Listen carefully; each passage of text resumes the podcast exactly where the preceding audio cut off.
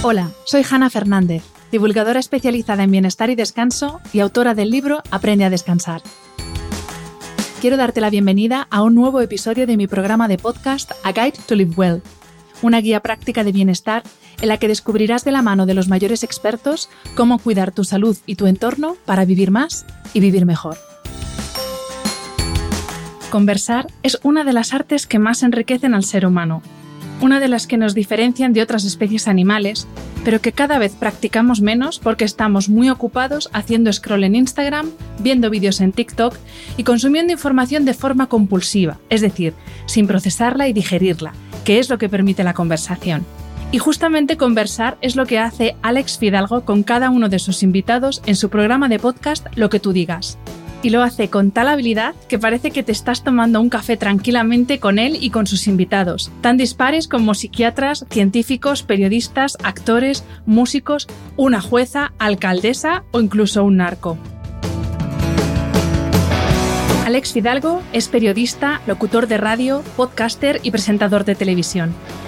Ha pasado por programas míticos de la radio como La Rosa de los Vientos o La Parroquia, y desde 2017 conduce el podcast conversacional Lo que tú digas, uno de los más conocidos y más escuchados, situado en los primeros puestos de las listas de podcasting de España con millones de descargas. Esta semana se sienta al otro lado del micro, literal y metafóricamente, para hablar de podcast, de reinventarse, de cuestionarse a uno mismo constantemente hasta el punto de pensar que no vales y de sus tira y afloja con la depresión y la ansiedad. Si en estos momentos estás en plena vuelta a la rutina tras el verano, es posible que tanto la calidad de tu descanso por la noche como tus niveles de energía por el día estén alterados. Es totalmente normal. Nuestro reloj biológico, ese que marca el ritmo de multitud de procesos en nuestro organismo, como el ciclo sueño-vigilia, se está resincronizando con un orden y una rutina que poco tienen que ver posiblemente con los horarios más relajados que tenemos en verano. En estos casos, además por supuesto de mantener un estilo de vida activo y saludable y de cuidar nuestra higiene de sueño, podemos recurrir a suplementos que nos proporcionen una ayuda extra en el cuidado de nuestro descanso. Esa es la propuesta de Nape, mecenas de este episodio. Nape Sueño Complete es una ayuda para antes de irnos a dormir a base de melatonina, valeriana, pasiflora, melisa, vitamina B6 y zinc para ayudarnos a tener un sueño de más calidad. Si necesitamos además un aporte extra durante el día para combatir la fatiga, NAPE nos propone NAPE Stress Balance, con vitaminas B5 y B6, tila, albahaca morada y magnesio, para reducir el cansancio y la fatiga, y rodiola para ayudarnos en nuestro rendimiento físico y emocional. Descubre NAPE Stress Balance y NAPE Sueño Complete y todos los productos de NAPE en nape.com, k n e i pp.com o en tu farmacia más cercana. Y por favor, como siempre recomiendo, consulta con tu médico antes de comenzar a tomar cualquier suplementación.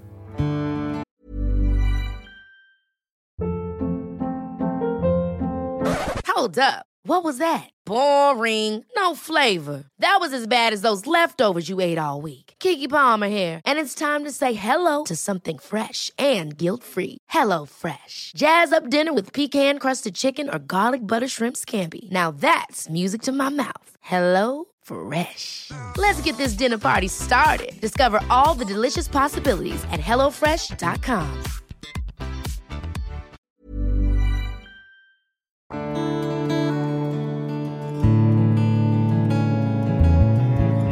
Bienvenido Alex Fidalgo y mil gracias por aceptar la invitación a este podcast. Es un placer, estoy encantado, de verdad, de hablar contigo. Antes, o, iba yo al tuyo antes, o tú ibas a venir al mío, vamos, que tú vendrás al mío eh, muy pronto, o sea que esto tenía que pasar tarde o temprano, que estuviésemos sentados charlando.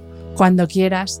Eh, fíjate, te lo he dicho antes, cuando estaba preparando esta entrevista, que me ha costado mucho porque me cuesta más que prepararme las que son muy científicas, porque claro, sobre ti no hay tanta documentación como sobre el metabolismo o cosas así.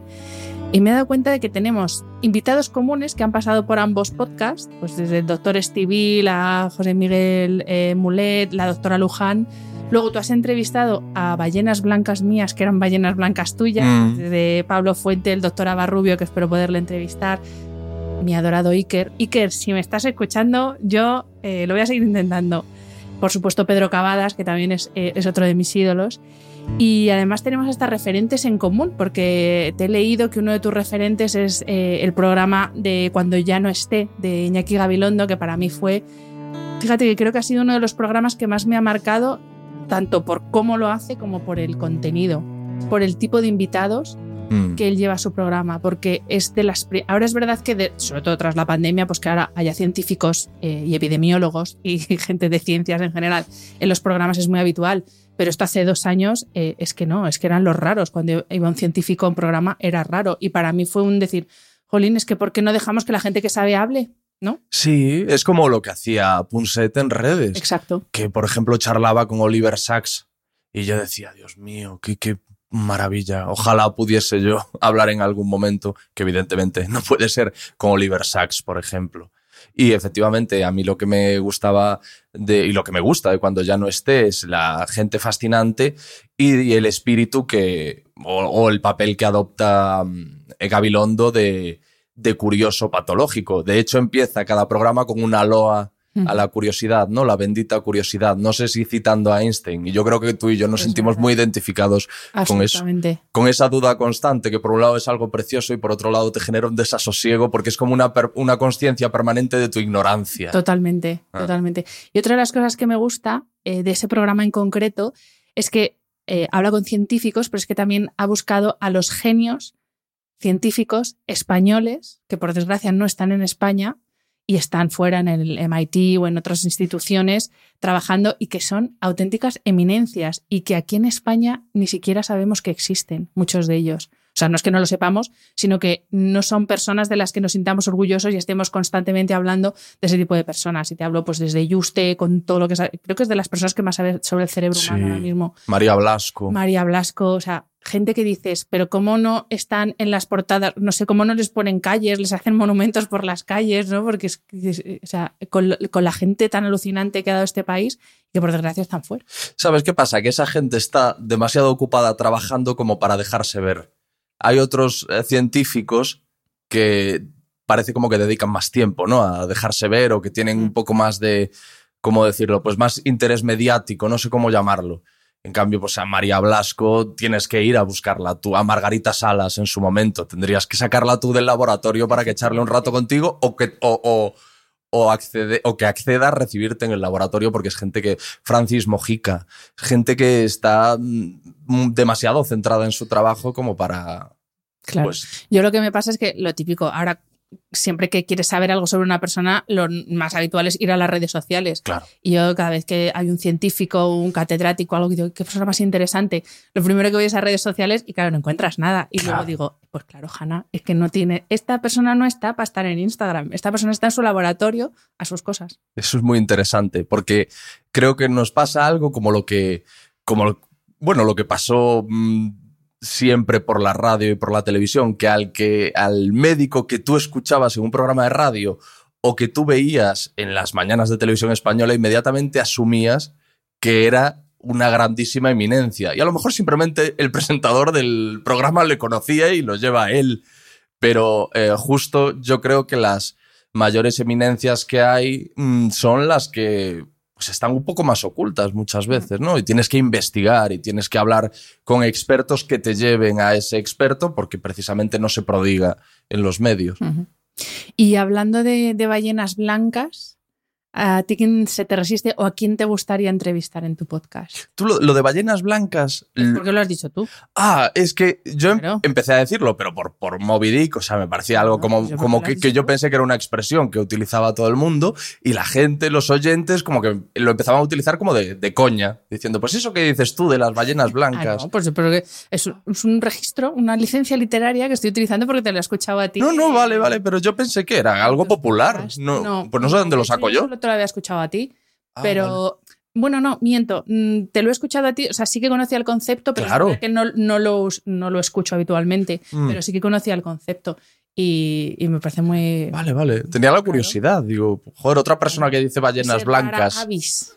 Eso es. no se me ocurren más, más expresiones, pero ¿quién se te resiste o quién te encantaría entrevistar? Eh, pero sabes que es muy difícil. O sea, a mí me encantaría entrevistar a la reina Leticia. Ah, Yo sí. sé que eso es como, o sea, imposible en esta vida, no se puede decir. pero me encantaría como personaje, como persona. Sí, como- sí, sí, o sea, sí. Creo que una persona que le haya cambiado la vida tan radicalmente como a ella, pocas.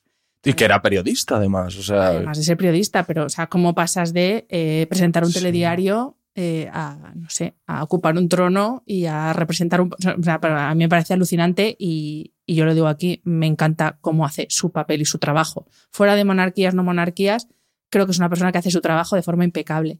Y, no sé, me, parece un personaje fascinante. Para mí sería un personaje para entrevistar y decir, joder, ¿de dónde sacas toda esa disciplina? Ese aguante para no mandar a toda la gente a la mierda, porque es que, no sé. Entonces, ¿a ti a quién se te... ¿Quién te encantaría tener aquí sentado? A ver, yo llevo mucho tiempo de, eh, intentando a Arturo Pérez Reverte, intentando hablar con Arturo Pérez Reverte. Y, y- y luego, claro, a mí me gustaría mucho hablar con, con gente de fuera. Mm, Lo que pasa es que eso ya necesitaríamos, seguro que tú igual, pero Exacto. necesitaríamos un trabajo de, de traducción, de locución, que es inasumible con los medios con los que trabajamos tú y yo. Es inasumible, pero yo llevo años eh, anhelando eso. Mm.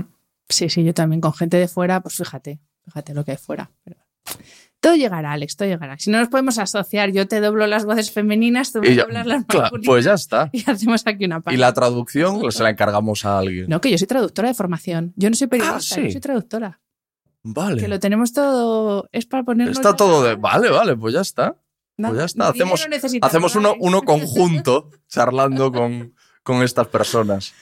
Pues eh, bueno, vamos a tratar muchos temas muy diversos y me da a mí que esto, no sé dónde va a acabar esta conversación porque los dos tenemos mucho carrete, pero sí que uno de los temas de los que quiero hablar contigo es eh, de la depresión.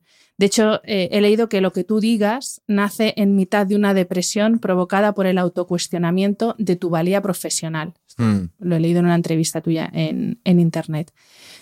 Yo también he pasado una depresión y ahora hablo con muchísima facilidad de ello, pero durante mucho tiempo me ha dado mucha vergüenza y me ha dado mucho apuro decir que yo he atravesado por una depresión, porque como también te, te escuchaba a ti en alguna entrevista, mm, yo no he tenido problemas graves en mi vida, he tenido una vida súper acomodada, Mm. siempre lo he tenido todo lo que he podido necesitar, lo he tenido, y a veces eh, pues reconocer que a pesar de tenerlo todo, uno tiene una depresión, da mucha vergüenza. Te quería preguntar, en primer lugar, ¿en qué momento tú te das cuenta de que algo no va bien? Eh, eh, lo, lo cuento en el prólogo del libro. Yo ahora lo que pasa es que ya me hago un lío con qué fue antes, qué fue después. Yo en el prólogo del libro eh, empiezo, las primeras palabras del libro se refieren al momento en el que yo paso la noche en un hospital porque me están haciendo una polisomnografía porque no, no descanso, no duermo.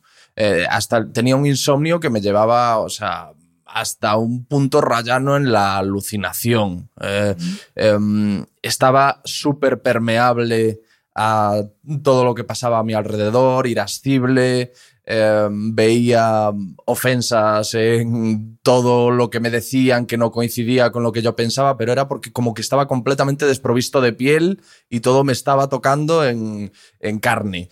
Y, y, a raíz de eso fui a un médico, ese médico me, me pidió que, que me hiciesen una polisomnografía, pasé la noche en el hospital San Rafael de, de Coruña y al día siguiente, eh, no sé si fue al día siguiente unos días después, me reuní con quien llevaba la unidad del sueño, que era una psicóloga, si mal no recuerdo, que me decía, hay mucha gente que viene, que viene aquí diciendo que padece insomnio, le hacemos la polisomnografía y luego resulta que duermen mejor que yo pero en tu caso tienes un insomnio importante. Según los datos que ella tenía, como que el sueño real eran 50 minutos o algo así. Y a mí me pasaba, eh, sobre todo, que me dormía, porque evidentemente yo siempre digo que el, que el insomnio no es que tenga, no es que no tiene, es una persona que no tiene sueño. No, es una persona que tiene sueño pero no duerme. Y a mí lo que me pasaba es que yo me tumbaba en la cama de, re- de reado, me quedaba dormido y a lo mejor a la hora o a las dos horas me despertaba como un militar en zona de guerra con una bomba. Me despertaba con el corazón a, a mil por hora, activo completamente, no esto desperezándote, no, no, completamente activo. Conseguía volver a quedarme dormido y a lo mejor otra vez a las dos horas volvía a pasar lo mismo. Y eso es una tortura, es una Mm. verdadera, vamos, hay una tortura que es la privación del Sí. sueño, es una verdadera tortura. Y, y a raíz de eso, mm, fui a, me hice esta prueba, me dijeron que, creían que tenía más que ver con un proceso ansioso o con algo relativo a la salud mental. Yo estaba muy mal, estaba en un trabajo en el que me sentía em, marginado, no era capaz de adaptarme, no era capaz de conectar con la gente. Aprendí que mm, mostrar debilidad no invita a la empatía, sino todo lo contrario. Diría que no invita a la, no invita a la empatía, sino a la psicopatía. Que tú llegues a un ambiente de trabajo y te muestres eh, débil, em, como inseguro y casi ávido de comprensión y de, y de que alguien pues sea el que te arrope y te, te, introduzca. Pues normalmente el resultado, al menos por mi percepción, es el, es el contrario. Lo, lo aprendí en, en, este, en este trabajo, aunque ya venía más o menos intuyéndolo por otros anteriores. Y llegó un momento en el que yo me sentía un, un completo inútil. Yo no sé con quién hablé, si fue un invitado mío o fui yo como invitado a, a algo que, que, esta persona hiciese, pero a alguien le conté que yo ha habido momentos en los que he pensado que soy tonto. O sea, que he pensado que soy, que, que soy una persona mmm, mentalmente... Eh, corto. Sí. sí, corto. O sea, sí que soy, que soy retrasado, he llegado a pensar. Igual que, que he llegado a pensar, pero en menor medida que estoy loco. Que eso le pasa, eso yo creo que le ha pasado a muchísima gente. decir, estoy loco, me estoy volviendo loco, pero yo he llegado a pensar que soy una persona tonta. Que soy alguien a quien el resto del mundo trata de manera. No vamos a permitir que se dé cuenta, pero es tonto. He llegado a ese punto. Y estaba en ese punto. Y de, y de una autocompasión terrible, no una autocompasión maternal, sino una autocompasión que eh, tenía más de desprecio casi que de, Eh, y entonces, bueno, eh, estaba muy incómodo en mi piel, no quería ser yo, no quería mi vida. Eh, estaba, pues como tú dices, era más fácil que, que, llorase, era más fácil que me hundiese, todo me costaba más. Eh, constantemente tenía la pregunta de, en la cabeza de ¿para qué? Me levanto por la mañana, ¿para qué? ¿Para qué voy a quedar con nadie? ¿Para qué voy a hacer esto? ¿Para qué voy a ir a trabajar? ¿Para qué voy a salir a la calle? Y, sí es cierto que yo, mmm, sobre todo, bueno, ahora ya lo he llevado a un nivel extremo, pero tengo tendencia al autoanálisis, al autochequeo, como, pues como lo, lo, lo, los aviones o los coches modernos, ¿no? Que se hace un autochequeo y dice, uh, esta rueda hay que hincharla. Yo me hago un autochequeo y digo, ¿qué es lo que lo que me está pasando o por qué he reaccionado así esta mañana o por qué eh, esto me duele tanto si a lo mejor no es tan grave. Y entonces me di cuenta de que algo no iba bien. Y... Pero era algo, por lo que te estoy escuchando, básicamente interno o no sé si tus, cómo era tu vida, tus circunstancias externas. O sea, era como mi caso que yo aparentemente lo tenía todo, tenía un trabajo de la leche, una pareja eh, que afortunadamente sigo con ella, no, no, era lo que fallaba, vivía en un piso estupendo, no tenía ningún problema y, y, sin embargo estaba así. ¿En tu caso era así o tenías además algún detonante externo? No, yo, yo luego, yo hubo una temporada en la que pensaba eso, digo, pero yo de qué me voy a quejar, si me va bien, si... Pero llegó un momento en el que me di cuenta, por un lado, de que aquel trabajo me estaba matando y yo siempre le digo a, a quien me pregunta, nunca eh, te mantengas en un trabajo que tú seas perfectamente consciente de que está, te está arrancando la salud. Porque yo he sufrido muchísimo por no tener trabajo, lo he pasado muy, muy, muy mal y he sufrido muchísimo por tener un trabajo que me estaba machacando. Y de lo único de lo que todavía conservo cicatrices es de lo segundo. Lo único que todavía me duele es lo segundo. ¿Qué trabajo? No en dónde era, sino qué trabajo era. Era un trabajo de guionista. O sea, que era algo en relativamente un... parecido sí. a, o, algo que te, en principio te puede agradar. Sí, sí, sí, sí. Esto me, me, gusta precisarlo porque yo también, yo estaba en un trabajo que era lo que yo había elegido y mm. además visto desde fuera la leche, porque yo organizaba eventos, trabajaba en comunicación, o sea, la pera. Sí pero no era para mí. Entonces, por eso me gusta precisarlo, porque muchas veces la gente piensa que necesariamente tienes que tener un trabajo de mierda, que los hay, obviamente, que te tratan fatal, pero no, pero es que eh, no solamente es eso que haces, sino también la actitud que tú tienes hmm. o lo que tú estabas comentando, un ambiente de trabajo que no, que no es sí. adecuado, o sea que, pero que, que es para que la gente entienda que no solamente por estar en unas circunstancias que son de libro de mierda, puedes acabar teniendo un problema eh, mm. emocional, que, que, puede ser eh, también por otros motivos. Mm. Sí, mi, mi problema, como, como decía Carlos López Otín, es el virus humano. Es el virus eh, del... Él, él decía que en su caso el virus era el ser humano. Bueno, pues en mi caso era ese, no era el trabajo en sí. Era un poco el, pues eso, el sentirte minusvalorado, ignorado, humillado, eh, diversas cosas que a día de hoy muchas veces me pregunto, ¿me pasaría ahora? ¿Volvería a caer en lo mismo? Y tengo dudas. No tengo la firmeza de decirte, ahora si volviese a pasarme, ya actuaría de otra manera. No lo sé, no lo sé. Pero bueno, por un lado era eso y por otro lado, y es algo que todavía a día de hoy lidio con ello, es la, la soledad.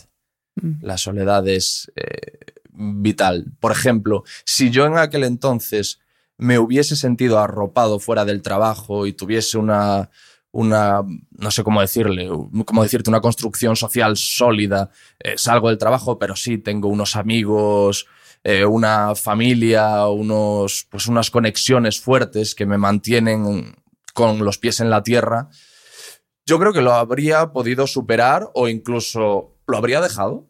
A lo mejor tendría una- un, un buen círculo cercano, íntimo, que me diría, oye, quizá ese trabajo, mm, por muy bonito que se vea desde la superficie, a ti no te está haciendo bien, quizá deberías plantearte mm, buscar otra cosa y, y dejarlo en cuanto puedas. A lo mejor por algo menos glamuroso, pero que no te produzca el, el desasosiego, la tristeza y, y el desánimo que te está generando este. Pero yo no tenía eso. eh, culpa mía. Es que el entorno es tan importante porque Mm. eh, a veces, claro, a todo esto se suma la vergüenza de decir, eh, es que voy a dejar un trabajo porque no soy capaz. Y justamente esta mañana es que he visto una cosa que se me ponían los pelos como escarpias. Eh, típicas de estas frases de Instagram de no soy capaz y tachado el no. No puedo y tachado el no. Y es como, no, es que a veces un horror. no eres capaz y a veces no puedes y no pasa nada por decirlo y admitirlo porque es que es la realidad de todos los seres humanos y todavía seguimos, y además era una persona que se supone que va a ayudar a otras personas a, a salir de esos baches. ¿no? Sí, sí, Ay, sí, sí. de Dios, el que caiga en tus manos está perdido. Y contra, el admitir que no puedes y que no eres capaz es que es tan liberador y plantarte también delante de un entorno que muchas veces no te entiende y simplemente tiene que aceptar que tú no puedes y que lo mismo esa persona, tu padre, tu madre, tu hermano, quien sea, eh, pues en ese caso sí podría, pero tú no. Sí, sí. Y punto. Hay un mensaje peligrosísimo de esos que es este de nadie puede ayudarte sino tú. O tienes que hacerlo tú solo. Porque. O. o- e- ese tipo de mensajes Sí. como de que na- nadie puede curarte, que la cura depende de ti, que eres tú solo, que. Porque la mayor parte de las veces yo creo que es al revés. Mm, Fíjate lo que yo te estoy diciendo. Precisamente mi problema venía de que no había otros que pudiesen ayudarme y no ayudarte de que te sol- solucionen el problema. Me refiero a ayudarte de estar ahí. A lo mejor yo te ayudo escuchándote, que yo procuro hacer eso para mis amigos, Mm. pero escuchándote de verdad, escuchándote preocupándome por ti. Si no diciéndote, venga, no, que no es para. Eso, eso es. eso No, no no. ayuda. Yo a mí cuando mis amigos me cuentan eh, algo, yo les voy preguntando y les repregunto. Y a veces ellos mismos, a través de esas preguntas, llegan a reflexiones y joder, les sirven. Y dice, ostras, pues no lo había visto de esta manera. Eso ya es una ayuda. No es, ¿qué problema tienes? No, pues voy yo y te lo resuelvo. Eso no ayuda a nadie, además. Eso no ayuda Es que absolutamente a nadie. Tampoco puedes poner solución a un problema que tiene otra persona. Claro. Simplemente puedes escuchar y muchas veces al escuchar esa misma persona se responde a sí mismo, que es, es lo guay, de dejar que la gente se exprese. Pero claro, si lo que hacemos es tapar, decir, no, no, Claro. tú sonríe, que la vida es muy bonita, que no te pasa nada, que hay otros que están mucho peor que tú, así que tú sonríe y tira para adelante. Y, y no, por desgracia, eso no funciona así. Eso sí, no necesariamente te voy a decir lo que tú quieras escuchar. Que eso pasa mucho. Hay, hay gente que habla contigo y te cuenta sus problemas como intentando que tú le refuerces lo que él o ella espera porque es lo que piensa. Sí. Y yo te voy a, yo voy a ser honesto, porque a mí me parece que el favor y la ayuda te la voy a hacer siendo honesto. Y si yo pienso, pues eso que estás pensando es una idea de bombero, yo te voy a decir desde mi punto de vista, no es lo idóneo. Si yo estuviese en tu piel, haría esto otro. Ahora bien, sabiendo eso, sabiendo que yo opino eso, tú haz lo que quieras. A mí eso me ha pasado sobre todo con amigas en temas de problemas de pareja, que es como que buscamos el refuerzo de, es que fíjate lo que me ha dicho, es que mira cómo es. Y digo, pues perdona, pero es que en este caso Claro. tiene todas las razones, lo siento, pero es así. Y no te gusta escucharlo, lo sé, pero es así. Fíjate, a mí cuando estoy en el otro lado me gusta, ¿eh? A veces, a veces casi busco que mm, me hagan dudar de lo que pienso. Casi espero más eso que que me lo refuerces. Mm. Digo, joder, no quiero pensar lo que pienso, no quiero pensar lo que pienso, pero es, pero es- estoy casi seguro. Y hablo con los demás para ver si me dan otra, otra perspectiva y decir, ah, vale, vale, vale. A mí eso me ha costado mucho tiempo eh, aceptar la crítica en el sentido de escuchar algo que no me gusta y que sé que no me va a gustar. Me ha costado muchísimo porque yo he No es sido educada en el perfeccionismo más absoluto. Y claro, a mí lo que, todo lo que sea no decirme qué bien lo has hecho, Hanna, o sea, eh, para mí era un tremendo eh, en cualquier aspecto de mi vida. Y ahora, sin embargo, lo escucho, lo acepto y es- he sido capaz de entender que no lo hago todo bien, que para mí es otra de las grandes liberaciones en mi vida, entender que no lo hago todo bien y como tú decías antes, pues que soy, soy vulnerable, que me equivoco, que no lo puedo saber todo, nunca lo voy a saber todo, que eso es algo que a los que somos tan sumamente curiosos es muy frustrante muchas veces. Y, mm, y todo esto cuando le pusiste nombre, o sea, desde todo esto que nos has contado al momento que tú abiertamente dices, tengo ansiedad, tengo depresión, no sé al final exactamente tú lo que, por lo que pasaste, ¿cuánto tardas en ponerle nombre y empiezas a hablar de ello para ayudar a otras personas? Yo creo que el primer nombre que le puse es trastorno de ansiedad generalizada, pero yo pienso que eso eh, fue un autodiagnóstico que después me confirmó una psiquiatra. Pero porque yo estaba, yo de lo que me daba cuenta es de que en mis mejores momentos y en los peores yo estaba per- permanentemente preocupado y permanentemente temeroso de lo que iba a venir después. Eh, había un catastrofismo, una negatividad, un si ahora me pasa algo bueno, no lo voy a celebrar porque a ver qué pasa, a ver qué, qué, qué sucede con esto dentro de un mes o dentro de dos. Hay co- como, como un, ¿cómo decirte? Como un bloqueo ante la felicidad. De hecho, tampoco te alegres tanto. No vayas a ser feliz. Una cosa muy, muy extraña.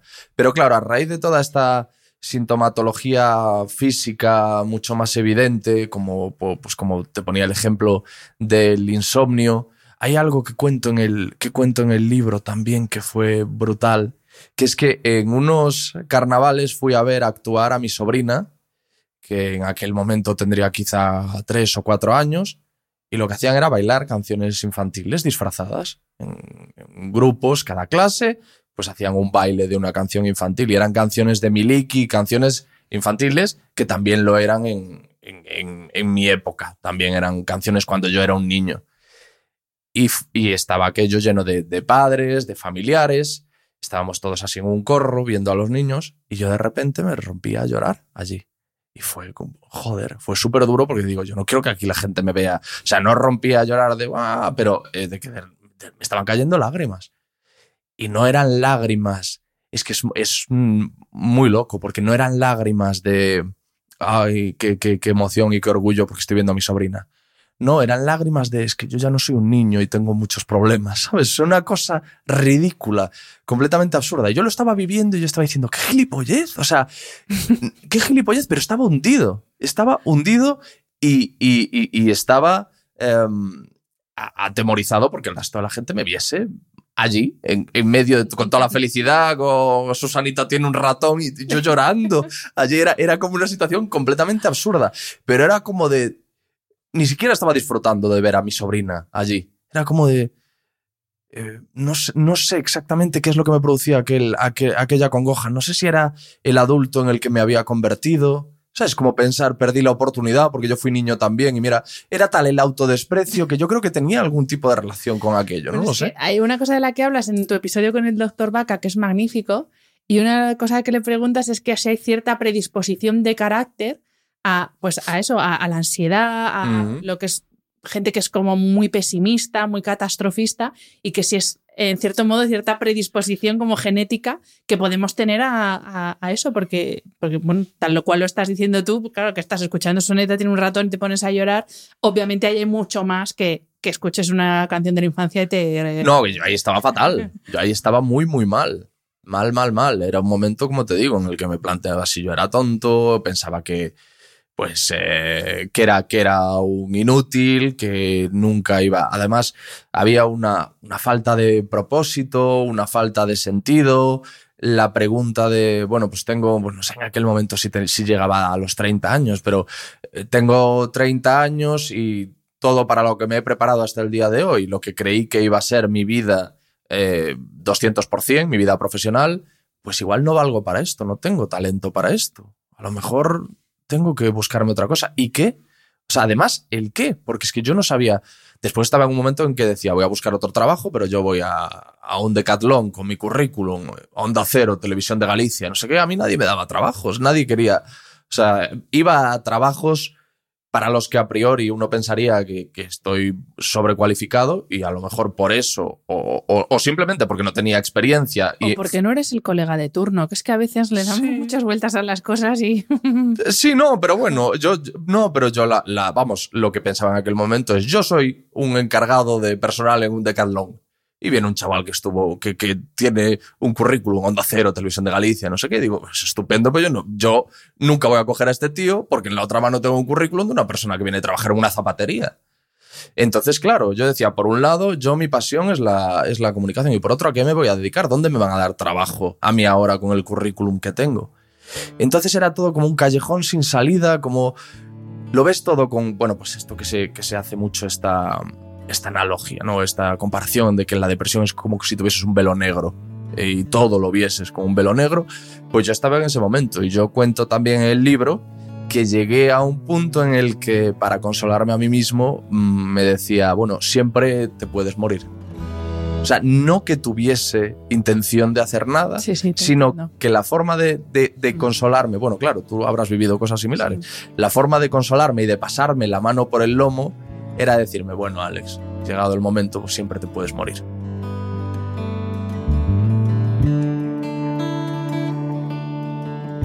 A mí eso, eh, me- alguna vez lo pensaba, no porque tuviera eh, ni la intención ni el deseo de morirme, pero estaba tan perdida también en cuanto a mi propósito y en cuanto a para qué estoy aquí, que decía, es que si me muero, por- tampoco se pierde gran cosa. Porque, pero no, obviamente pensaba en mi familia y tal, pero digo, pues es que no estoy haciendo nada de provecho. Y a mí una de las cosas que más me afectó y que me llevó a, ahí es que eh, durante muchos años de mi vida yo construí una vida en función de lo que se esperaba de mí, tanto mi familia, mi entorno y donde yo había crecido, como lo que esperaba la sociedad de, de mí, como lo que esperaban las universidades donde había estudiado de mí. Entonces yo estaba viviendo lo que se esperaba de mí, que no era en absoluto lo que yo quería hacer. Y claro, eh, tú hablabas de propósito, es que mm, por lo mismo mi propósito o lo que a mí me llena en la vida no es ser una alta ejecutiva, que es hacia donde yo iba Mm. directa a eso. Digo, pues es que cada vez soy más infeliz. Y, y para mí fue eso, o sea, es decir, es que estoy viviendo lo que la sociedad quiere que yo viva y además para mí, por hecho de ser mujer, el tema de la maternidad ha sido dramático. O sea, yo he estado años en terapia por eso, yo no soy madre y ahora lo digo también con mucha tranquilidad y no soy madre y no pasa nada. Pero, joder. Te sentías mal por no ser madre. Sí, claro, porque no era una mujer. Claro, es que es Completa. dicen, claro, tú te realizas como mujer cuando eres madre, no cuando trabajas. No, no, no, no. Tú cuando eres madre. Entonces, claro, ahí ya dices, ostras, ya no me voy a realizar. Luego, encima, la maternidad es la mejor experiencia de tu vida. Ostras, me voy a perder lo mejor de la vida. Ya. Y digo, ¿y si no puedo tener hijos, ¿qué hago? Me pego un tiro, porque digo, ¿para qué? Entonces, ¿para qué hemos estado aquí? Entonces, eh, yo me di cuenta, y además, claro, me pasó alrededor de los 30, pues un poco también la edad que decías tú, que ya como que no eres tan, tan joven ni tan alocado, entonces empiezas a sentar un poco cabeza, y claro, a mí es que me bailaban todas las patas. Yo decía, es que, es que mi silla no se aguanta por ningún lado, porque me baila todo.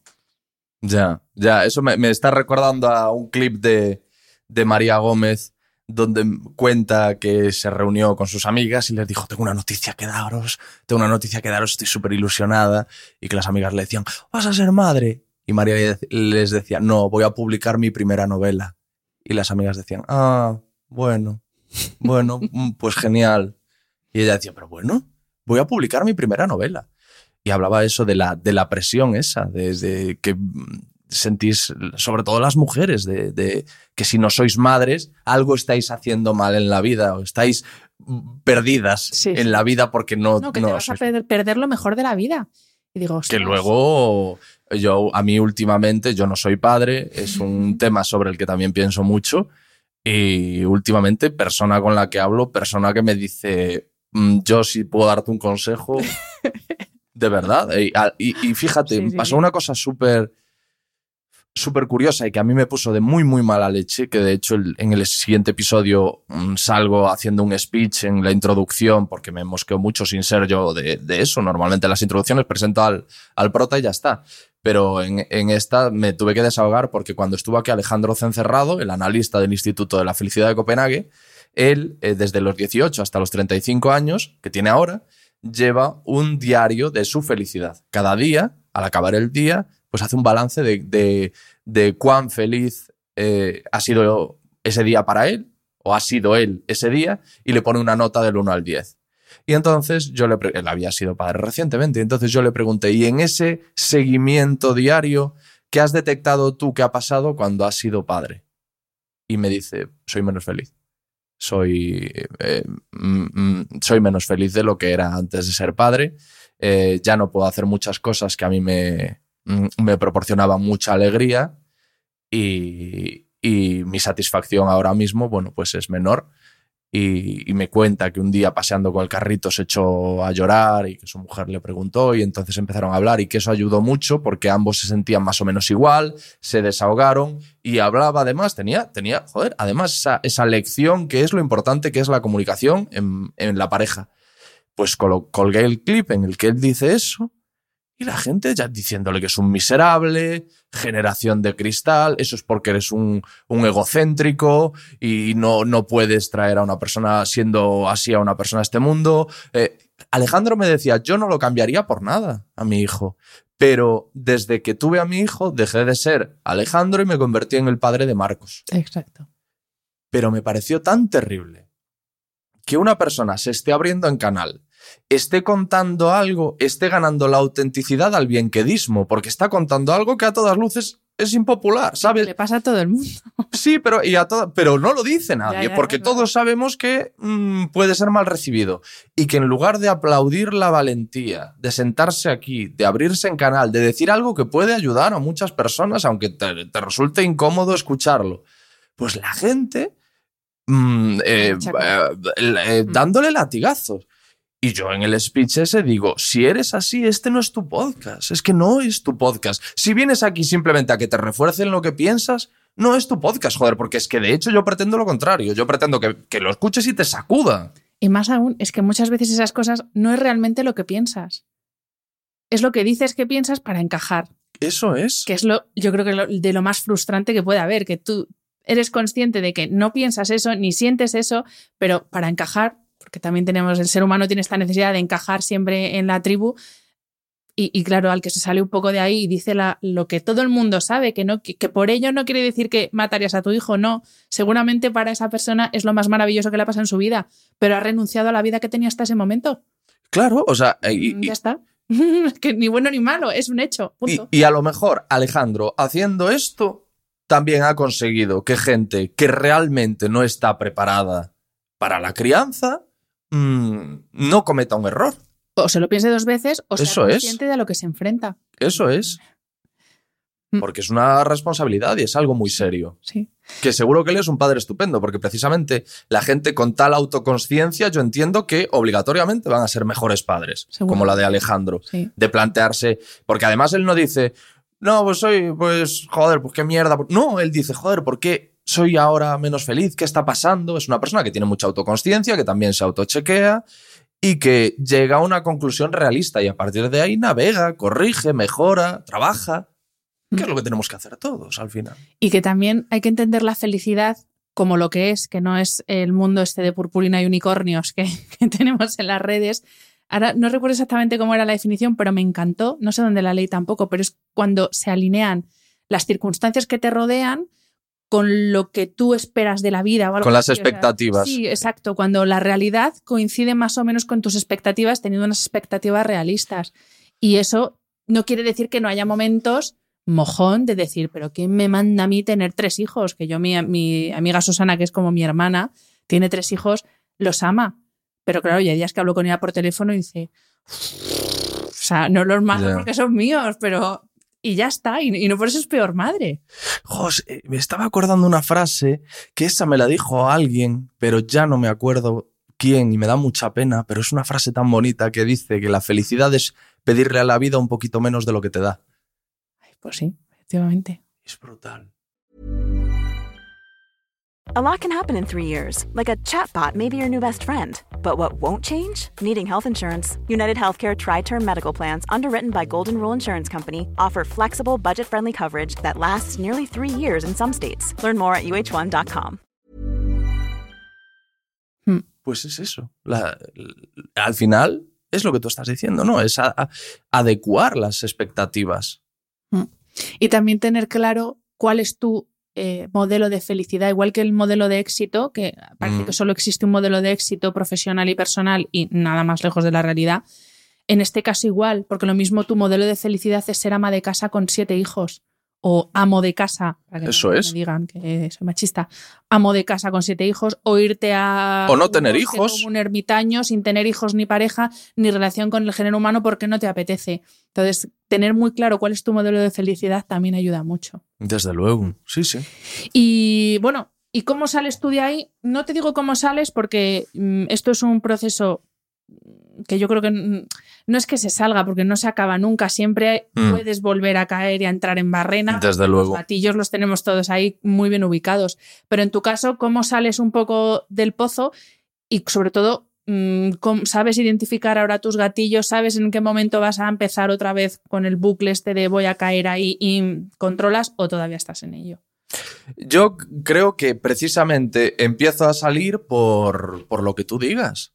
Eh, claro, yo en, en aquel momento como una especie de, de concesión o de, o de regalo, de último regalo que me hago a mí mismo, digo, mira, em, para mm, contrastar, para asegurarnos de que efectivamente no tienes talento ni valía para dedicarte a esto y que tienes que pegar un golpe de timón, o, o para desmentirlo, crea tú algo que tú le ofrezcas directamente a la gente. Yo en aquel momento, además, precisamente por, esa, por ese estado eh, anímico en el que me, me encontraba, leía mucho, mucho, mucho intentando entenderme, intentando entender qué pasaba. Leía pues, mucha eh, psicología, filosofía, neurociencia. Eh, me estaba volviendo más curioso todavía de lo que, de lo que ya era pero por un- una razón completamente egoísta como es intentar entender qué es lo que me está pasando o quién soy, por qué me comporto de esta forma, por qué reacciono así, por qué veo que mis amigos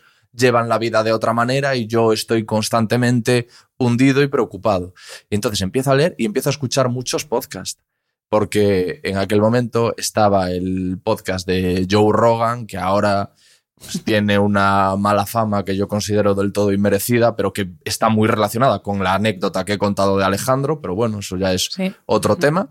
Pero Rogan lo que hacía era llevar, pues efectivamente, a muchos profesionales, a mucho pues, neurocientífico, psicólogo, psiquiatra, eh, periodista, especialistas, y tenía charlas mm, desenfadadas y sin ninguna intención y ningún y ningún rumbo más allá que el de la propia conversación eh, instructiva y natural. Un poco lo que estamos haciendo ahora mismo tú y yo. Y empecé a escuchar The Joe Rogan Experience. Eh, eso derivó en otro podcast eh, conversacional, pero que estaba más centrado en gente conocida, pero también en gente conocida, que se abría un poco, como, como algunos afortuna- afortunadamente han acabado haciéndolo en lo que tú digas, que es WTF de Mark Maron. Entonces yo escuchaba aquellos podcasts y me daba cuenta de que yo era el presentador, en el sentido de que yo era un curioso patológico como esos presentadores, yo era alguien que ya en aquel momento, si me sentaba con alguien a tomar algo, lo bombardeaba a preguntas. Eso lo, lo cuento, lo conté en las pod talks, me parece, que, que además me preguntaba si eso le pasaría también al resto de depresivos, pero yo cuando estaba así, cuando estaba en esa situación de, de, de desánimo, en ese, en, ese, pues, en ese hoyo, como se le quiera llamar, de salud mental, yo pensaba que cualquiera podía tener una respuesta para mí. Y creo que ponía el ejemplo iba a la, a la, panadería y esperaba que el panadero me dijese algo. Quería preguntarle cosas al panadero para ver, para ver si él tenía una solución para mí. Buscaba soluciones en, en todo el mundo, en todas las respuestas, en todas las reflexiones, las hiciese quien las hiciese. Entonces, claro, mm, eso sí fui capaz de identificarlo, de joder, yo tengo esta curiosidad, yo tengo la capacidad, en cierto modo, para hacer esto, que es bombardear a preguntas a alguien que realmente tengo genuino interés en conocer. Entonces, eh, ¿por, qué no, ¿por qué no probar? Y así fue como nació lo que tú digas, que empezó precisamente con un protagonista en común, con José Miguel Mulet, que en aquel entonces se había convertido en un personaje viral, fue cuando saltó a la fama. Como muchas personas que saltan a la fama o como muchas personas que lo bueno para ellos empieza de algo que uno diría que es negativo, que fue cuando se enfrentó a Mercedes Milá, él fue allí a desmentirle una serie de creencias pseudocientíficas que Mercedes Milá iba promulgando por todas las televisiones. Y Mercedes Milá, cuando se vio acorralada y sin argumento posible, le dijo, mira, tú a mí no me vas a hablar de nutrición, que estás gordo. Efectivamente. Y eso se volvió viral. Perfectamente porque... sí. Y lo poco que le dio tiempo a decir, a, porque evidentemente tanto a Mercedes Milá como a ese programa, se la sudaba lo que tuviese que decir eh, Mulet. Lo que querían era lo que, exactamente lo que ocurrió. Que es brutal que Mercedes, con el, con el rodaje que tenga, no se haya dado cuenta de eso. De aquí lo que quieren es que me encienda y que la monte. O a lo mejor si se dio cuenta y, y pensó, pues le voy a dar a, a, esta gente lo que espera. El tema es que lo poco que dijo José Miguel me pareció súper interesante. Y digo, joder, pues yo me habría gustado seguir escuchando a esta persona.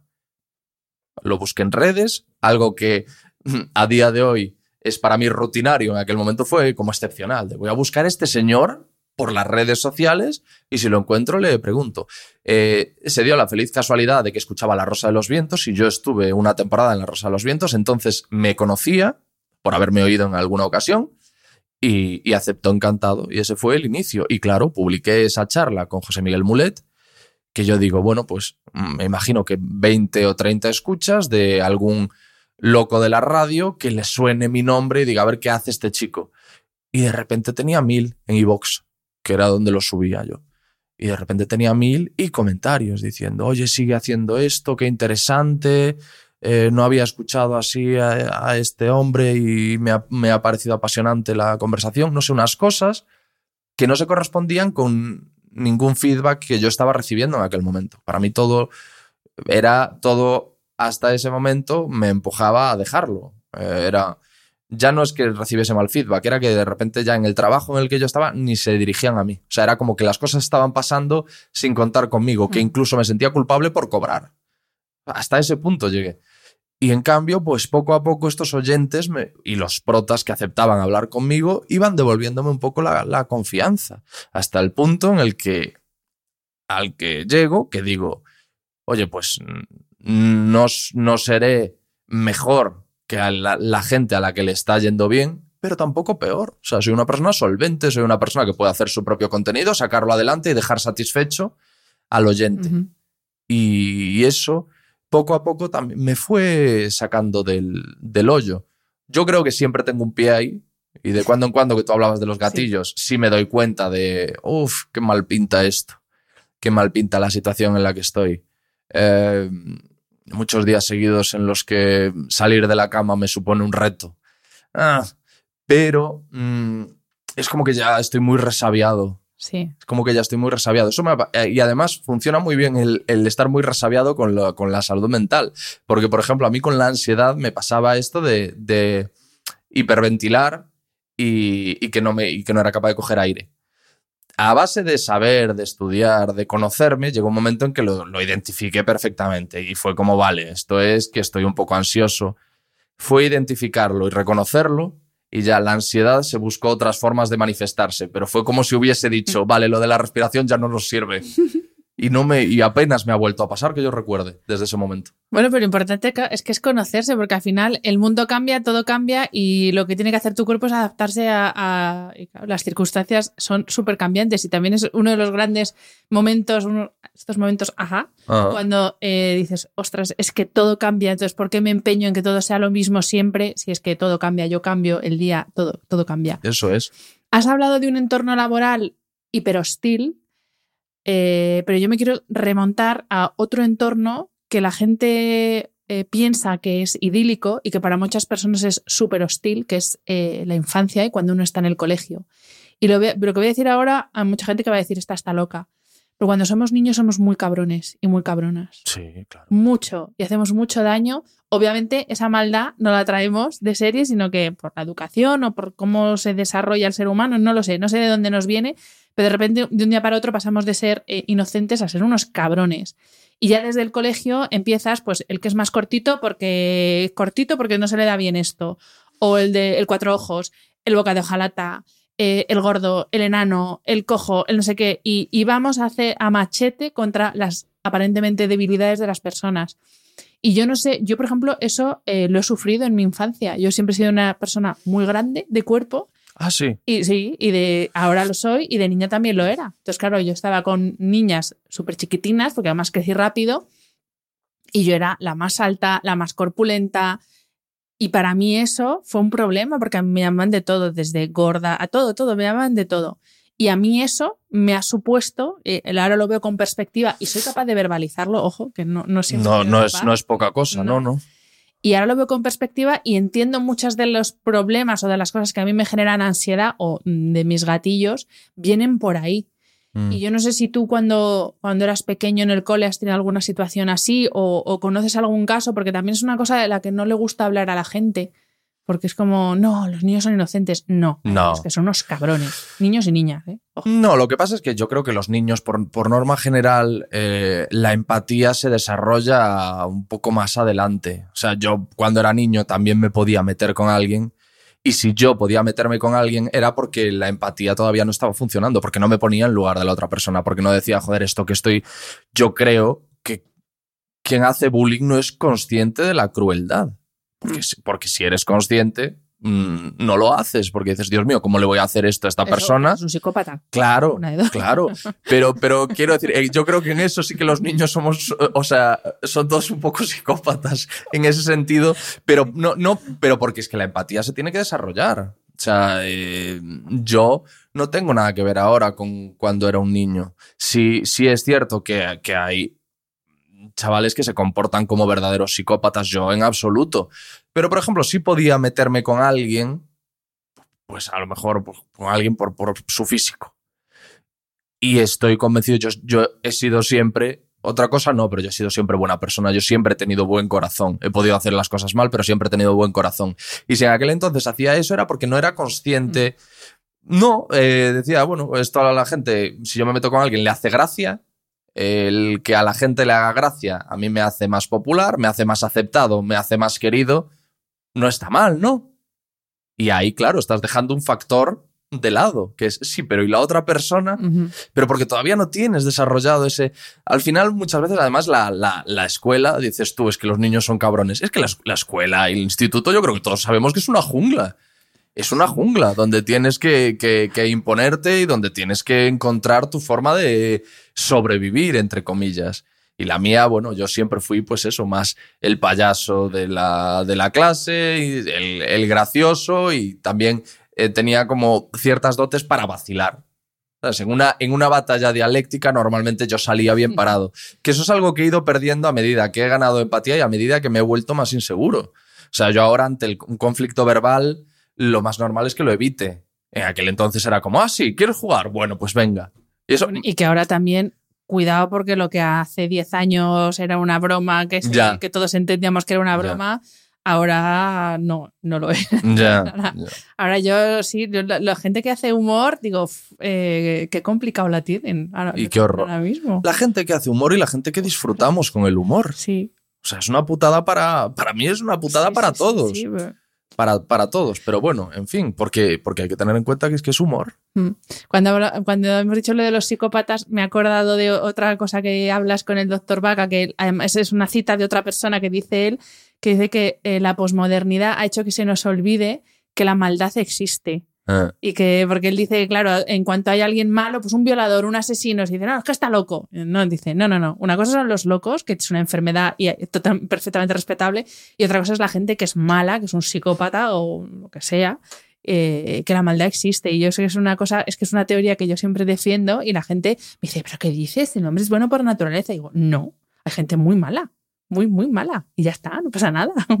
Ahí está. Eso se ve muy bien ahora en las redes sociales, cuando, cuando alguno de estos ídolos que se convierten en tales de la noche a la mañana porque graban un vídeo contando cosas y, y hacen después eh, mm, retransmisiones en las que sueltan speech motivacionales y crean una comunidad de seguidores, luego se descubre que esa persona es un mamarracho y, y- y sacan la carta de la salud mental, todos.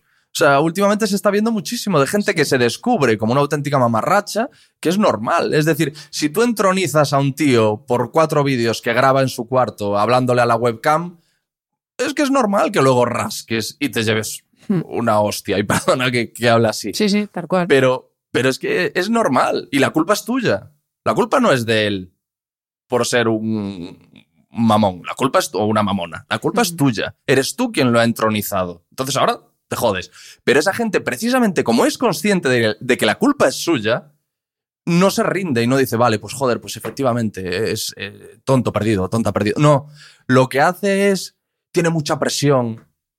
Hubo un caso de, de, de, de uno de, estos de, de, estos, de estas figuras eh, elevadas a los altares por las redes sociales, que se demostró por una serie de cosas que hizo que era un, pobre diablo. Y la gente empezaba a decir, es que si vosotros soportaseis la presión, a ver cuántos poca mierdas por ahí están tomando ansiolíticos y este que tiene millones de seguidores, no sé qué. Y a mí aquello me pareció, o sea, que ahora resulta que este tío que es un Erchaina en los 90, soportando una presión, a mí me pone histérico porque forma parte del, del, de la misma epidemia que a mí me, me, me genera una preocupación brutal, que es la infantilización rampante de la sociedad, que está relacionada con eso que tú estás diciendo, de un montón de cosas que no se pueden decir. Alejandro viene aquí, dice lo de la felicidad y los hijos y lo, y lo la pidan. ¿Pero esto qué es? Hay una falta de tolerancia al desacuerdo Sí. que yo intento combatir con lo que tú digas. Precisamente por eso digo que si vienes a que te refuercen lo que piensas, no, no, no vengas, porque no es para ti esto que a mí me da mmm, pavor y no quiero vivir en un mundo así. Es que no quiero vivir en un mundo en el que tengo que pensar constantemente lo mismo que los demás y en el que no puedo dudar y si dudo no lo puedo verbalizar. Mm. Pues no, tío, no me da la gana. No me da la gana vivir en un mundo en el que yo sea juzgado por la persona con la que me siento a hablar aquí. Eso te iba a preguntar, porque claro, tú has tenido aquí desde a, eh, pues uno de los narcos, mm. de los posts de, del narcotráfico de nuestro país, eh, políticos, o sea, has tenido gente que no es como esta gente plain que agrada a todo el mundo, en absoluto. Entonces, claro, eh, no sé si eso a ti, yo creo que tu audiencia te lo agradece, te lo agradecemos. La mayoría sí. Pero también te habrán caído palos. Sí. Es decir, ¿por qué das, no? ¿Por qué das voz a un señor responsable de la muerte de tantos drogadictos y no? O, o, o no te sí. sí, sí, sí, por, su, por supuesto. Pero mmm, me ha pasado más lo contrario. O sea, mmm, gana por una mayoría abrumadora la gente que lo agradece. Y la gente además que siente que en este programa se le estima intelectualmente, no se le subestima. No estoy yo aquí para explicarte lo que es bueno o para taparte los oídos ante ciertos personajes. Y decir, no, a este señor no lo puedes escuchar porque era un narco. A este señor no lo puedes escuchar porque es el líder de una organización ah, religiosa que es considerada una secta en muchos países.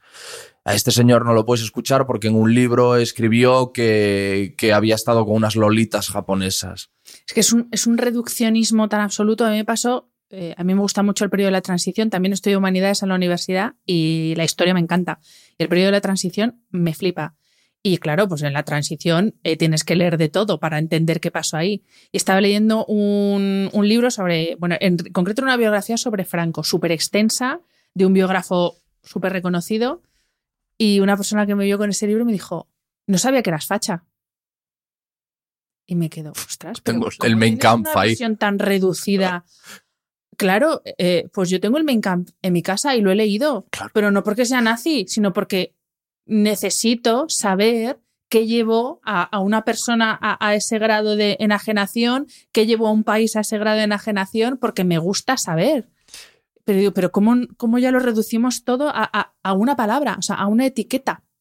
Es que es muy, es muy fácil entender esto que tú estás explicando. Hay una serie maravillosa en Netflix que se llama Mindhunter, Oh, sí. en la que una serie de, investiga- de investigadores, no sé si son del FBI o de qué, Sí, eh, deciden que van a charlar de tú a tú con psicópatas, con asesinos despiadados, con violadores. ¿Y eso a qué condujo? A que se pudiese hacer un perfil, a que se pudiese atrapar a un montón de violadores y de asesinos antes de que se siguiesen cometiendo crímenes. Ayudó muchísimo a la ciencia forense, absolutamente todo lo que hoy lleva a que no haya asesinos en serie apenas.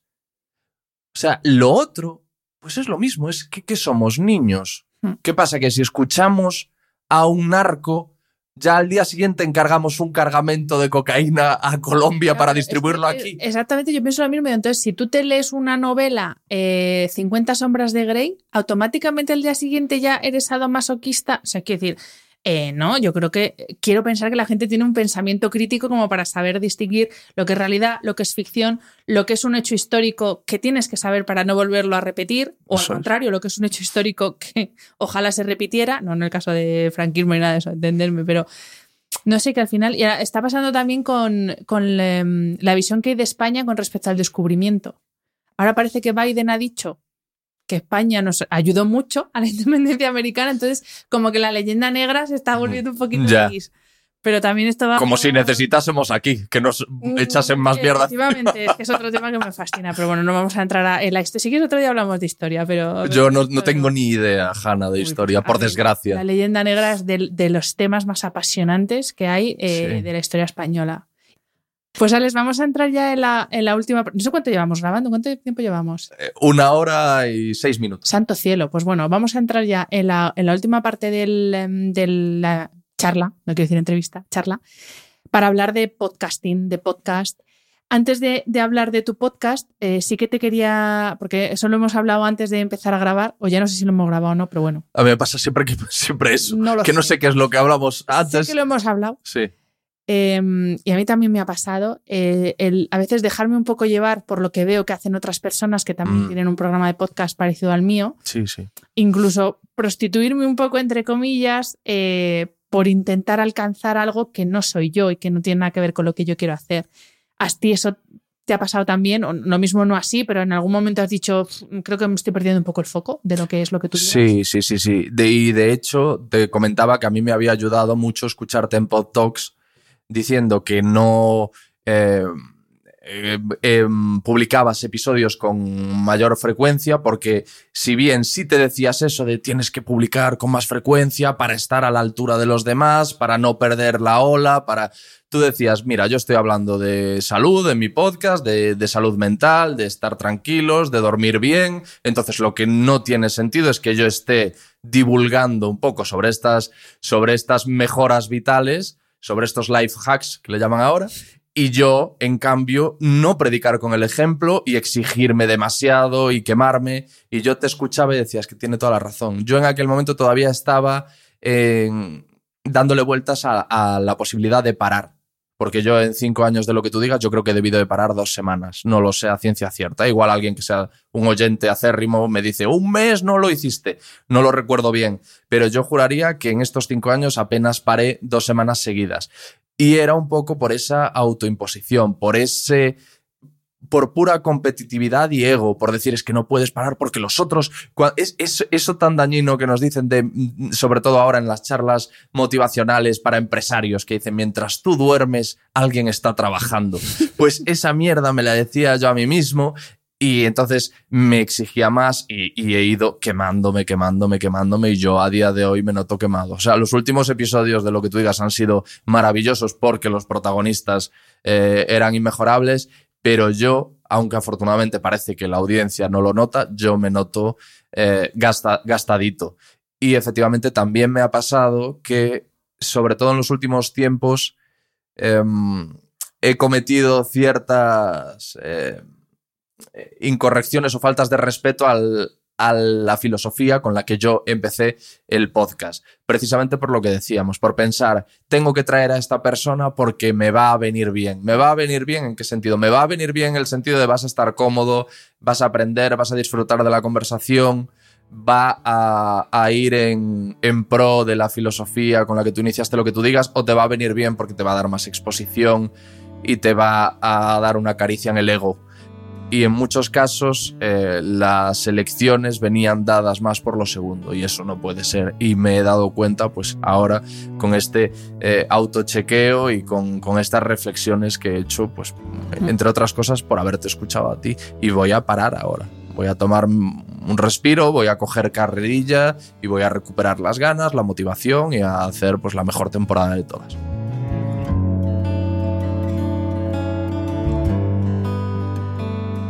Es que es curioso que aunque es algo que haces por gusto, a el podcast es, algo que disfruto mogollón, pero es verdad que en momentos que se me va la olla y empiezo que si las escuchas, que sí, ahora claro, como llevo, ahora he publicado una semana sí, otra no, como han bajado las escuchas.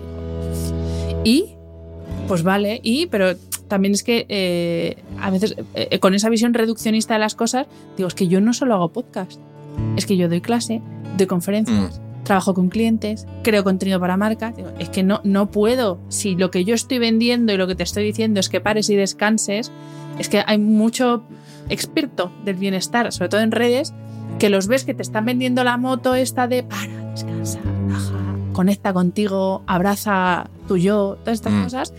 Y los ves que dices, si es que no hay más que verte la cara, para ver que tú llevas sin dormir y sin, y sin hacer nada de ejercicio, o sea, sin todo eso que predicas, y al final digo, es que yo, para mí, lo dije en, en, en, la, en, la, mesa redonda, lo dije que para mí la coherencia es que es mi principio sí. vital para todo, para la vida, para el trabajo. Y por respeto a la audiencia. Y por respeto a mí. Sí, sí, sí. Es que yo no quiero volver a estar enferma. Sé que puede que pase en algún momento, porque no sé, nadie sabe lo que va a pasar, pero mm, ya te digo, por trabajar más, yo no quiero volver a estar enferma. No, no. Si tengo que estarlo, que sea por un motivo que yo no puedo evitar. Y ahí sí que vas a parar. Ahí sí que vas a tener que, que parar. Yo estoy, fíjate, yo estoy leyendo ahora un libro que se llama El ego es el enemigo de Ryan Holiday y eh, habla de que ese mmm, muchas veces es precisamente el riesgo del, del éxito. O sea, el que tú y yo estemos peleando con la competencia y, mm, y, diciendo no, tengo que ser el mejor, tengo que hacerlo bien, es precisamente porque tenemos éxito en realidad. Porque si no, o sea, si te ves con una distancia abismal de la gente a la que le está yendo bien, no dices, no estamos en la misma carrera, no estoy compitiendo contigo. Pero como nos está yendo bien, nos estamos comparando a otra gente a la que le está yendo bien, pero a lo mejor, mmm, según nuestro criterio, según las métricas o lo que quieras, les está yendo mejor aún. Y entonces ahí es cuando desvías la vista del camino. Mm. Y yo eso además lo tengo muy claro porque mis problemas empiezan cuando yo empiezo a ver formatos muy parecidos al mío. Cuando yo empecé, al menos que yo conociese, no había nada igual. Para mí aquello era un solar. Y era, paradójicamente, el mejor momento, porque ahí sí que solo elegía gente que digo, es que necesito hablar con esta persona, joder, necesito hablar. Y de hecho, la gente muy conocida era la excepción. Era la excepción y si hablaba con gente muy conocida era porque tenía que hablar con esas personas por cosas que trascendían su popularidad. Pero precisamente por el éxito, por llegar a un momento en que dices, joder, está, me están yendo bien las cosas, es cuando empiezas a mirar lo que hacen los demás y empiezas a, a, decir, no, pues yo tengo que tener al más conocido, tengo que ser el más seguido, tengo que ser el más... Cuando nada de eso me preocupaba cuando empecé. Y el podcast, si hoy tiene éxito, es por lo que hice cuando empecé. Me pasa exactamente igual. Y de hecho, también lo dije que mi objetivo para la próxima temporada es si puedo llevar a gente, que habrá gente, por supuesto, que está en redes sociales, que tiene sí, muchos claro. seguidores, pero voy a intentar llevar al mayor número de personas que no están ni en redes sociales. También porque a mí una de las cosas que me hace que me lleven los demonios es eh, encontrar un experto que no está en ningún sitio mm. y en 10 días aparece eh, en otros tropecientos episodios prácticamente las mismas preguntas que haces tú dices, joder, es que el trabajo de documentación también es esto, entonces mmm, no hay que mirar lo que hacen los demás porque a mí por lo menos no me sienta bien. Y luego lo que hemos hablado tú y yo antes, que es que, que muchas veces los primeros espadas, las eminencias, la gente más grande está demasiado ocupada trabajando como para tener visibilidad mediática. Eh, y es cuando más tienes que currar para localizar a esas personas y, y, es gente a la que no escuchas por ahí en otros podcasts y en otros... Y esos son los primeros espadas y los super expertos y la gente sobre todo a la que yo me, me machacaba buscando cuando, cuando empecé. Y añado que los, los cracks, o sea, los megacracks, que yo he tenido la suerte de tener megacracks absolutos de catedráticos, realmente eminencias en lo suyo, y puedo decir que son las personas que más humildemente y mejor han respondido a, a, mi propuesta, a mi solicitud de entrevista, a facilidades para todo, los que más, los que más. Fíjate, gente que comentabas tú, el doctor Cavadas, evidentemente no está en Facebook, no está en Instagram, no está en Twitter. El doctor Ava Rubio, yo juraría que no lo encontré ni en, ni en, ni en Twitter, ni en, ni en Tinder. Iba a decir, iba a decir no, no he mirado. A lo mejor ahí sí está, pero tendría que ser en Bélgica, porque creo que él está en Bélgica, no me acuerdo bien. O, en, o en Suiza. Eh, puede ser en mm, Suiza, puede ser en Suiza. Bueno, pues uno de los mayores expertos en el sueño del, del mundo. Eh, Enrique Vaca, catedrático de, de, psiquiatría. No está en redes eh, divulgando ni mm. nada, pues están eh, currando. Bueno, Enrique ya, y merecido lo tiene, está jubilado. Pero, pero esa gente, claro, exige un trabajo extra y además exige otro trabajo que es el de controlar tu ego. Porque a mí, pues a lo mejor un episodio con el doctor Abar Rubio, con el doctor Enrique Vaca, con Cavadas sí, pero con el doctor Enrique Vaca o con Abar Rubio, no va a venir la gente en tromba a decir, ay, no me puedo creer que está hablando aquí el doctor Abarrubio. Pero la conversación, amiga, ahí es donde digo, vale, yo aquí puede pasar lo que sea después, pero yo he escogido bien.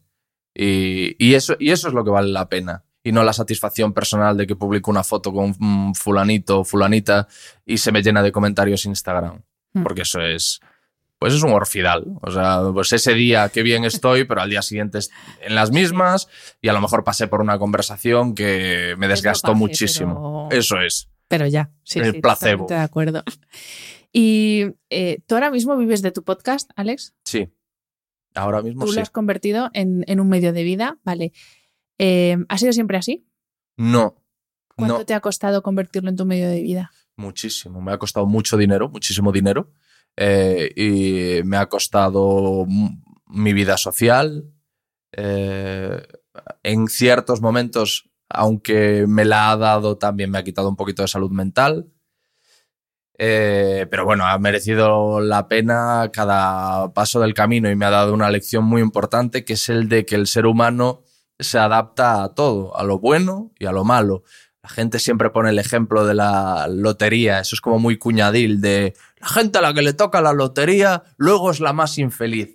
Y eso no es verdad. Lo que pasa es que la gente a la que le toca la lotería a lo mejor es más feliz durante un mes, durante dos, durante tres, durante un año, pero vuelve al estado de felicidad o infelicidad que tenía antes de que le tocase. Yo, cuando empecé el podcast, mi sueño, el techo, era vivir algún día de aquello. Digo, si algún día vivo de esto, si un día vivo, si un día eh, estoy viviendo en Madrid, tengo un estudio en casa, viene la gente a hablar conmigo, es que no hay nada. O sea, es donde termina mi escalera hacia el cielo, es lo más grande que puedo alcanzar. Hoy estoy en ese sitio y sigo sin ser muchísimo más feliz de lo que era en aquel entonces, porque me he adaptado y ah, llegas a un punto en el que dices, es que esto es lo que me merezco y ya está. Y es para lo que he trabajado. Nadie me... Eh, no ha sido un regalo del cielo. Y es triste, pero mm, es así. Y no, no es triste del todo porque, como he dicho, es lo bueno y lo malo. Y lo tengo muy presente eso, porque van a venir cosas malas, van a venir cosas horribles. Las peores cosas de mi vida están por venir. Entonces tengo muy presente eso que nos adaptamos a todo. Puede llevarnos más o menos tiempo, pero el ser humano se adapta a todo. Te lo pregunto más que nada porque yo lo que la percepción que tengo con el mundo del podcasting es que mm, se ha vendido una idea de que esto es comprarse un micro en Amazon, sentarse, ponerse a hablar y te llueven los anunciantes y te viene Podimo y te tal y, o, cualquier otra eh, plataforma. Y es porque para que la gente entienda que esto eh, es muy difícil, que es un trabajo y, Y a ver, estáis los cracks y yo ahí te incluyo a ti porque yo, yo ahí sí que no me incluyo, pero porque yo he elegido que el podcast no sea una prioridad para mí. En su momento lo fue y estuve ahí en la, en la cabeza, pero ahora no lo estoy porque lo he elegido. Pero estáis los cracks que sí que vivís de vuestro podcast y, me- y siempre lo pregunto porque eh, también es interesante que vosotros digáis que esto no ha sido siempre así y que has tenido que hacer muchos cientos de episodios eh, asumiendo tú el coste económico Sí, o sí, sin sí. cobrar nada hasta que has podido cobrar y has podido vivir de tu podcast, porque es que se vende un poco la moto esa de que, nada, es como te compras una cámara y te haces youtuber y ya YouTube te paga. Y parece que con el podcast pasa lo mismo y nada más lejos de la realidad. Yo prefiero eso, ¿eh? Prefiero... eh, eso sí que no lo cambiaría. Mm, si yo pudiese, sí cambiaría. No, no te voy a defender lo de pasarlo mal en el trabajo, por ejemplo.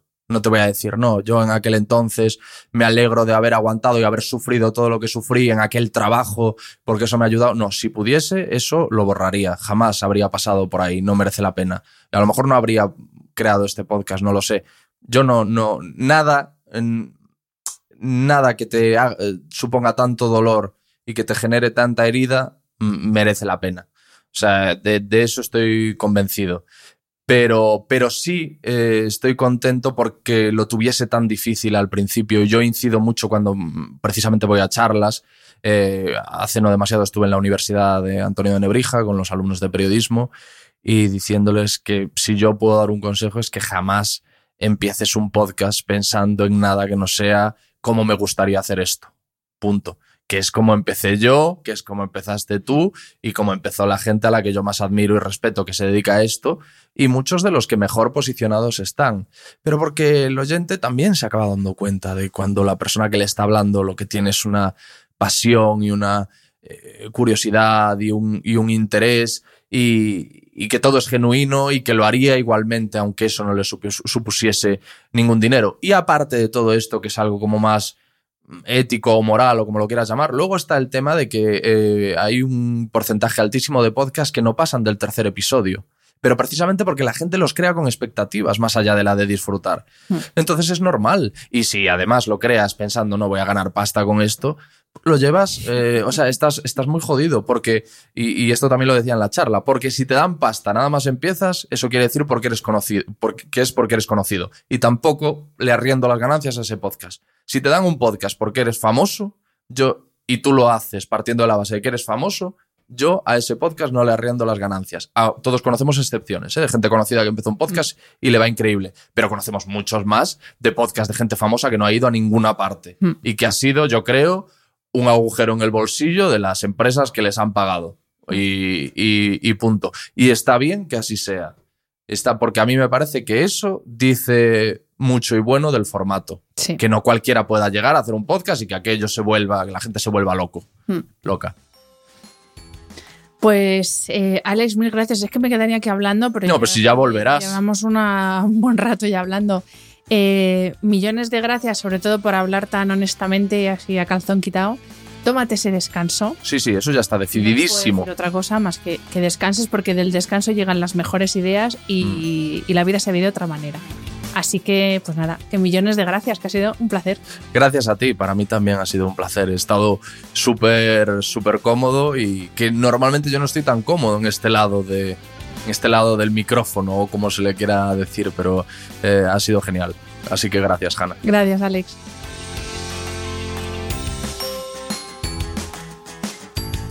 Espero que hayas disfrutado del episodio. Este programa de podcast es independiente y en abierto gracias al apoyo económico de marcas que apuestan por mi trabajo y confían en mí para ayudarles a comunicar su mensaje. Los expertos que aceptan mi invitación a intervenir en este programa no tienen ningún tipo de vinculación con dichas marcas a menos que se especifique lo contrario. Y todo el contenido de mi podcast, página web y redes sociales que haya sido patrocinado irá acreditado como tal.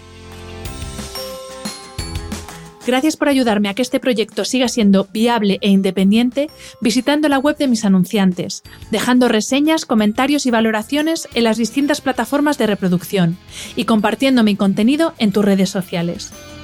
Mil gracias por estar al otro lado. Nos escuchamos en el próximo episodio.